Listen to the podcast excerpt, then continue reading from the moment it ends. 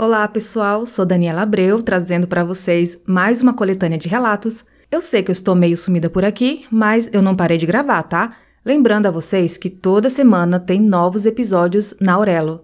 E você pode assinar por R$ reais mensais para ter acesso imediato a muitos episódios. Este episódio aqui é o 335 e lá na Aurelo já estamos no episódio 349. Então, aproveita, assine e maratone o podcast assustadoramente.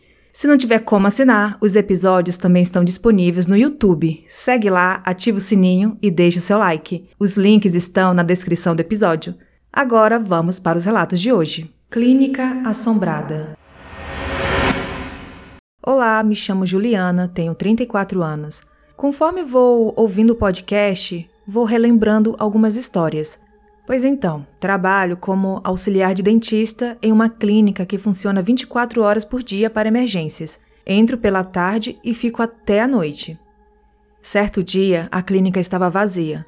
Aproveitei para colocar tudo em ordem dentro do consultório, verificar se faltava algum insumo.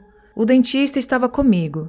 Estávamos conversando. Ele pediu licença e disse que precisaria usar o banheiro e saiu.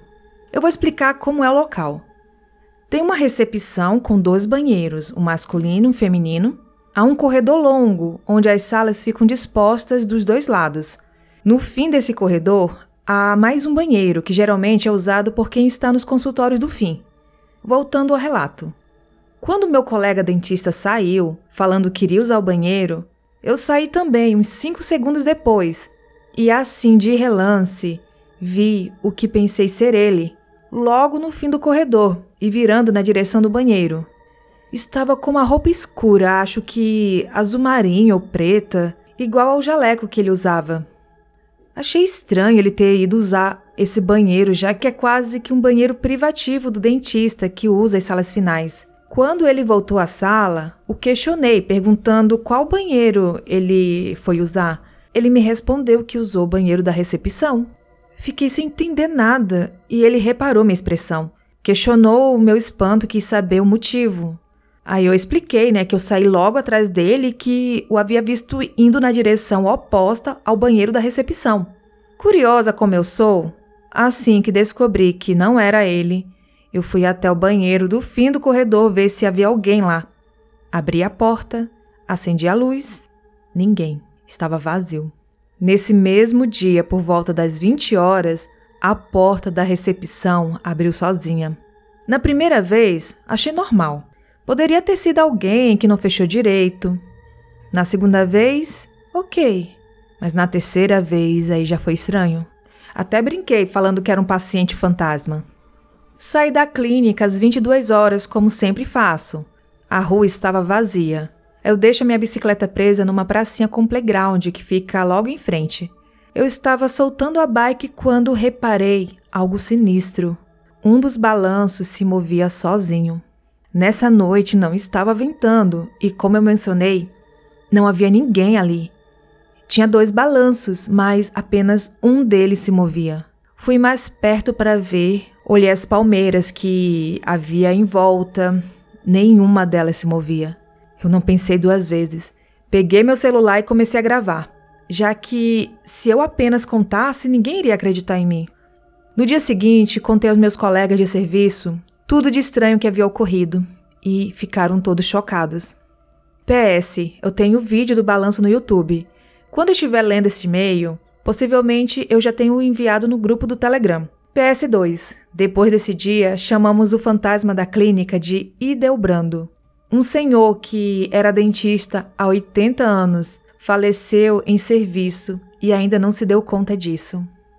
Bom, sobre o vídeo, eu vou até procurar se enviou lá no Telegram. Eu não vi, vou até pedir para enviar de novo. Mas interessante essa história, olha. Menina, e esse dia acontecia com você, né? Olha só, você presenciou até no parquinho, ou seja, não era só na clínica, ou era ali na região, né? Muito estranho isso. Mas não acabou não, tem mais relatos da Juliana. A velha que colava bolinhas. Me lembrei de uma história que minha mãe sempre contava. Quando ela e seus irmãos eram crianças, por vezes iam dormir na casa de um de seus tios que morava em São Paulo. A casa era grande, porém bem antiga.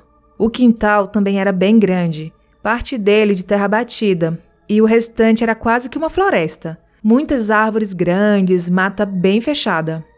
A casa tinha um clima bem esquisito e todas as crianças que dormiam lá sempre acordavam de madrugada, chorando, e relatavam pela manhã que foram acordadas pela madrugada com uma velha que ficava colando bolinhas nos olhos deles. Nenhuma delas sabia explicar exatamente do que se tratava, só falavam isso, da velha que colava bolinhas. Eu já fui nessa casa umas duas vezes. Eu já era adolescente e, graças a Deus, nunca dormimos lá. Fomos durante o dia, mas mesmo assim eu ficava bem apreensiva de saber daquela história. Entidade maligna. O que vou contar aconteceu comigo quando eu morava com a minha mãe. Eu tinha em torno de uns 23 anos, mais ou menos. Eu sempre fui noturna. Logo, todos iam dormir e eu ficava sozinha a madrugada toda mexendo na internet, isso na sala. Certa noite, como de costume, lá estava eu pelas três da manhã sozinha. Lembro que eu estava super bem, não passava por nenhum problema, não estava triste. Simplesmente assim do nada, o ambiente da sala ficou muito esquisito. Uma sensação muito ruim tomou conta de mim. Não senti medo na hora. A melhor palavra que eu uso para descrever o que eu senti é opressão. Uma angústia muito grande, o ar pesado, um sentimento muito ruim mesmo. Ao mesmo tempo que eu sentia isso, eu tinha a impressão de que as paredes de onde eu estava se moviam, iam se fechando, se comprimindo, sei lá dando a impressão de que a sala era cada vez menor e de que a qualquer momento eu seria esmagada ali. Eu tentei agir racionalmente. Respirei fundo e me acalmei. Eu sou cristã, então comecei a orar em pensamento, pedindo que aquela coisa ruim que estava ali fosse embora. Conforme eu orava, senti as paredes se abrindo e tudo voltando a ficar mais leve, até voltar ao normal. Isso me aconteceu uma única vez. Acredito que existem entidades malignas que andam por aí tentando assustar as pessoas, fazer com que tenham pensamentos ruins e até autodestrutivos. O que eu senti naquele dia, eu não desejo a ninguém. Eu recebi esses relatos no e-mail, foi enviado pela Juliana. Muito obrigada, Juliana, pela sua contribuição. E se tiver mais histórias, pode enviar.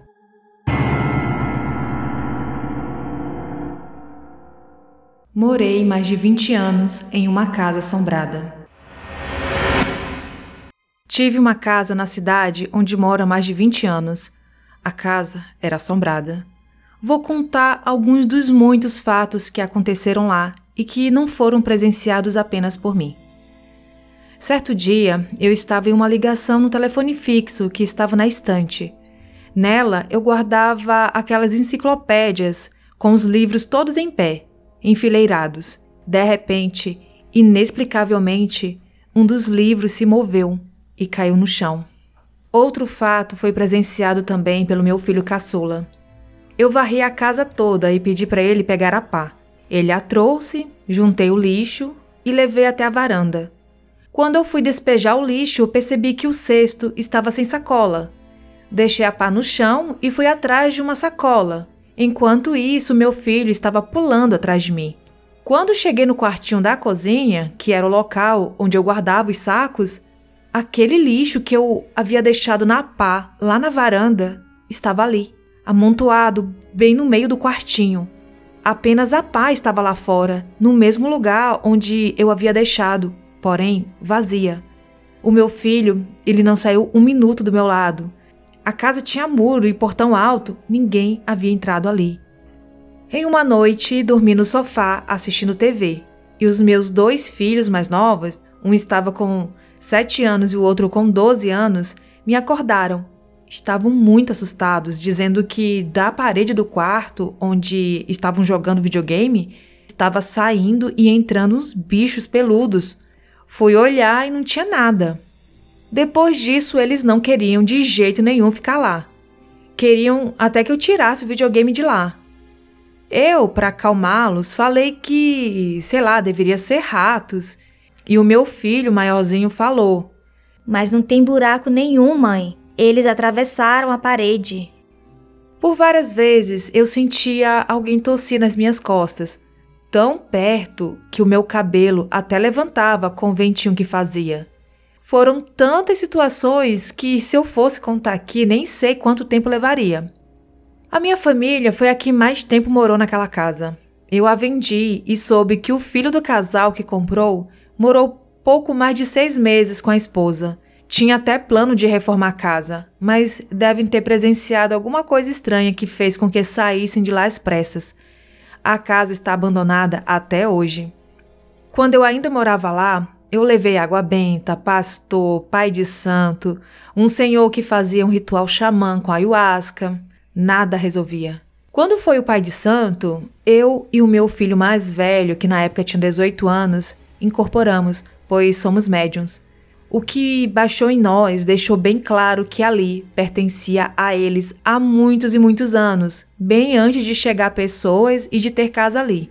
Falou que era melhor que deixássemos o lugar, porque eles não iriam desistir de nos tirar dali. E quando o pai de santo começou a falar firme, Fomos lançados contra a parede várias vezes, tanto que o meu filho ficou esfolado, sangrando. Eu fiquei apenas com dores no corpo e no dia seguinte surgiram manchas roxas.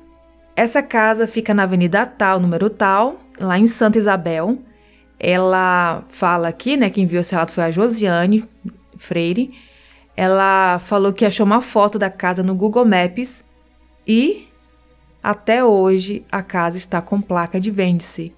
Isso faz muito tempo, ou seja, tem alguma coisa lá nessa casa. E esse foi mais um relato da Josiane. Muito obrigada, Josiane.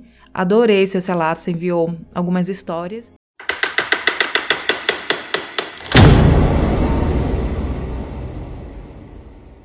O Guardião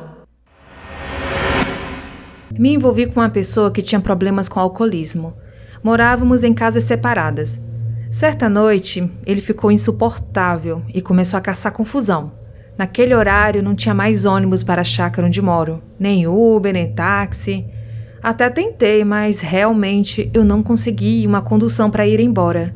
O jeito foi a pé mesmo. E já passava das duas da madrugada. Da casa dele até a minha são mais de cinco quilômetros. Sinceramente, eu não tinha coragem de dormir lá com ele no estado em que se encontrava bêbado e começando a mostrar sinais de agressividade. Fui, e quando eu estava quase chegando em casa, parou um carro com um som muito alto e dele desceram três rapazes, todos alcoolizados, rindo muito, falando alto. O carro apenas os deixou ali e foi embora, seguindo por outra estrada de terra. Quando eles me viram, falaram alguma coisa em tom baixo entre eles e riram. Aí um deles falou: Sozinha essa hora na estrada, gatona? Eu nem respondi e apertei o passo. Na minha mente, eu pedi ajuda para as minhas entidades da Umbanda e principalmente para o guia da esquerda. Eles estavam atrás de mim e começaram os três a soltar piadinhas, mandando eu parar, esperar por eles, e eu pedindo em pensamento ajuda para o meu Exu. Foi aí que o incrível aconteceu.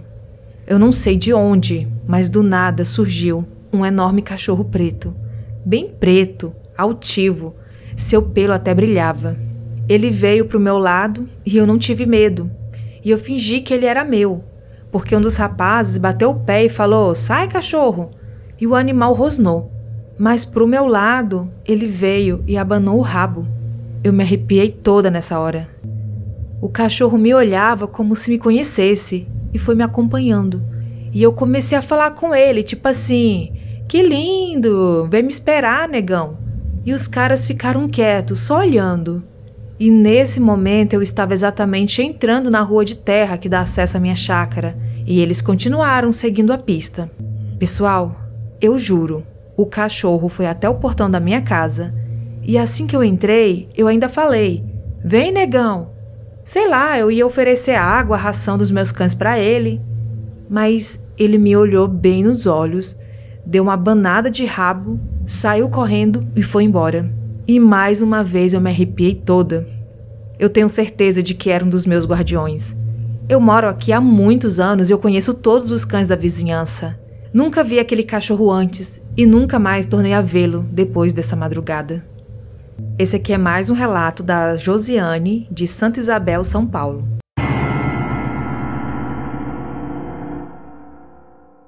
Vou contar para vocês um relato que eu recebi em dezembro de 2022 no grupo do Telegram. O rapaz contou a história dele lá. Eu achei bem interessante e pedi autorização para contar aqui no podcast. Conversamos um pouco mais no privado, tirei algumas dúvidas, né? Peguei mais alguns detalhes da história. Só que o tempo passou. Eu acabei esquecendo de contar. Na verdade, eu contei a história lá no TikTok, mas esqueci de contar aqui no podcast. Aí na semana passada, eu estava organizando a minha caixa de entrada, pois eu recebo relatos em três lugares diferentes, que é no e-mail, assustadoramente.outlook.com, no Telegram e no direct do Instagram.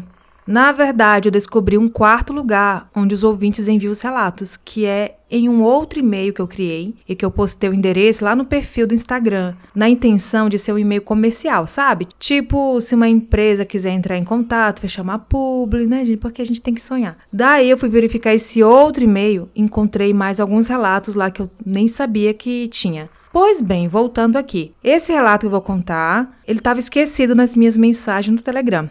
E o nome do relato é Pescaria Assombrada. O rapaz que presenciou essa história, ele se identificou lá no grupo, mas aqui ele pediu para não ser identificado. Vou chamá-lo aqui de Pedro, nome fictício. Pois bem, o Pedro, ele foi à pescaria com alguns amigos, no total de oito pessoas. O local da pescaria foi na região de Corrientes, na Argentina.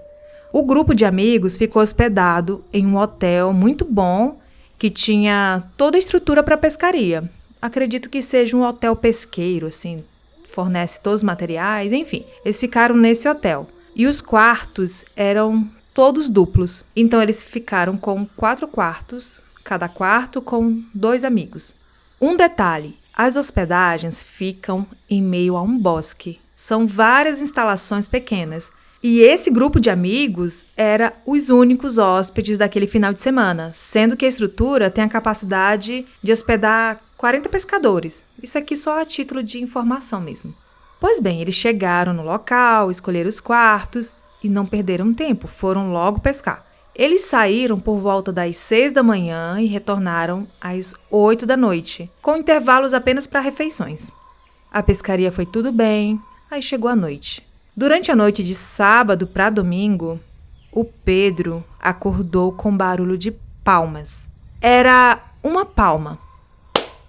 Passava alguns segundos, tipo 40 segundos, um minuto, aí batia novamente apenas uma única e pausada palma na parede, atrás da cama dele. O detalhe: ele estava no último quarto. Não tinha como ser barulho de outra coisa.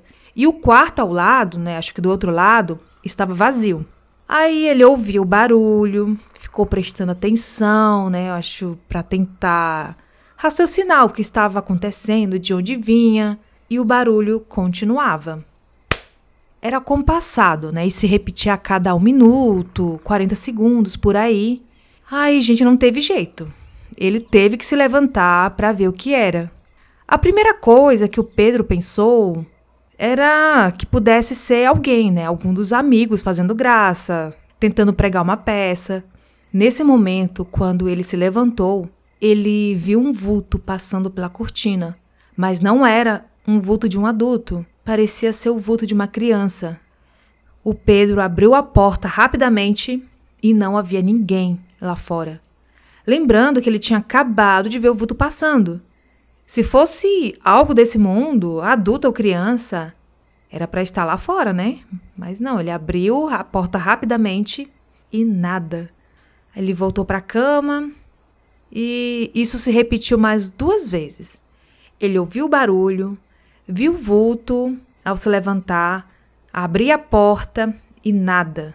Depois disso, ele decidiu ignorar e tentar dormir, né? Até porque, né, no outro dia tinha pescaria o dia inteiro.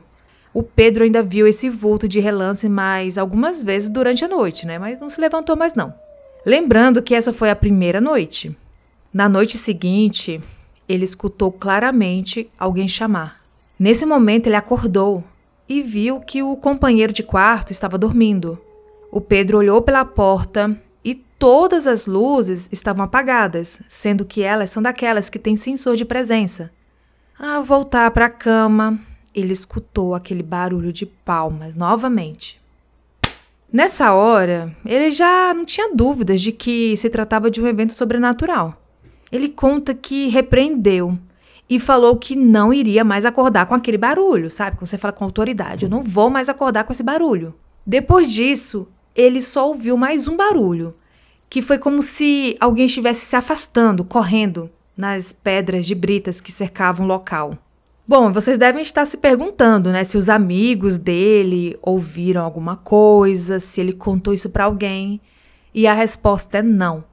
Ele não comentou com ninguém, porque tem aquela questão, né, de que nem todos acreditam nisso e tem gente que ainda faz chacota.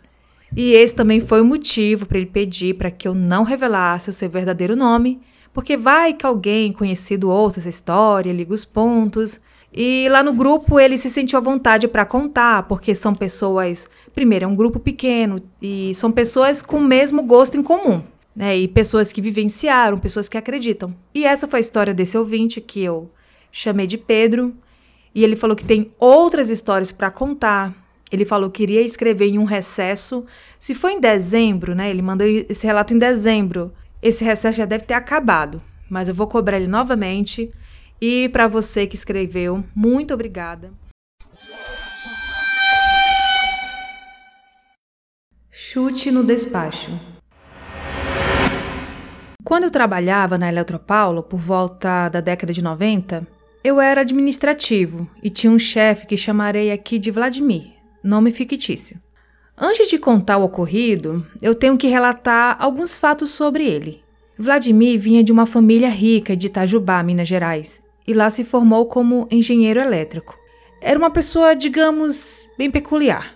Em certas ocasiões, vinha alterado para a empresa por conta da quantidade de uísque que ele ingeria, e ele adorava. Muitas vezes ele ia com o filho a um restaurante self-service e saía sem pagar. Era muito inteligente espirituoso, mas o caráter era bem duvidoso. Ele era baixinho e usava uma peruca daquelas que ficam fixas no couro cabeludo. Certa vez, um eletricista em uma festa lhe perguntou: Vladimir, esse cabelo é? E ele respondeu: Claro, fui eu que paguei. Eu estou me estendendo um pouco na definição dele, pois muitas vezes ele fazia coisas fora da normalidade. Se eu fosse contar todas elas aqui, o relato ficaria enorme. Bem, o que aconteceu com ele foi tragicômico. Na época que aconteceu o fato, ele morava em Miguel Pereira, estado do Rio. Antes de entrar no carro, ele viu um despacho e chutou. Foi farofa e pena de galinha para tudo que é lado. Quando ele estava dirigindo, voltando para casa, ao passar por um túnel, o carro apagou. Não havia lugar pior para um carro pifado que em um túnel. Bom, lá foi ele, andando a pé para achar o mecânico e andou muito, muito mesmo. Quando ele retornou já com o mecânico, este pediu, antes de tudo, que Vladimir desse a partida no carro. Bom, e ele fez, né? Ele girou a chave e adivinhem, o carro pegou. Agora, eis a questão. Será que foi apenas uma coincidência ou foram as entidades da Umbanda ou Candomblé, eu não entendo muito do assunto, que o puniram pelo desrespeito? Nunca saberemos, né? Vladimir faleceu há muito tempo, mas eu tenho certeza de que depois desse ocorrido, nunca mais ele chegou perto de um despacho. Recebi esse relato no e-mail e foi enviado pelo Maurício. Maurício que já colaborou com várias histórias aqui no podcast eu acho engraçado que ele já enviou algumas histórias e falou assim: "Não, isso aqui é a última, não tem mais nada para contar". Mas conforme ele vai ouvindo as histórias do podcast, ele vai relembrando de outras coisas, né? E eu recebo vários e-mails assim também, de pessoas falando que ouviram as histórias e conseguiram lembrar de alguma coisa ali que estava esquecida, adormecida. E é isso, gente. Se vocês se recordarem de alguma história que vocês esqueceram, que está adormecida aí nessas cabecinhas, vocês podem enviar. A gente vai adorar ouvir essas histórias.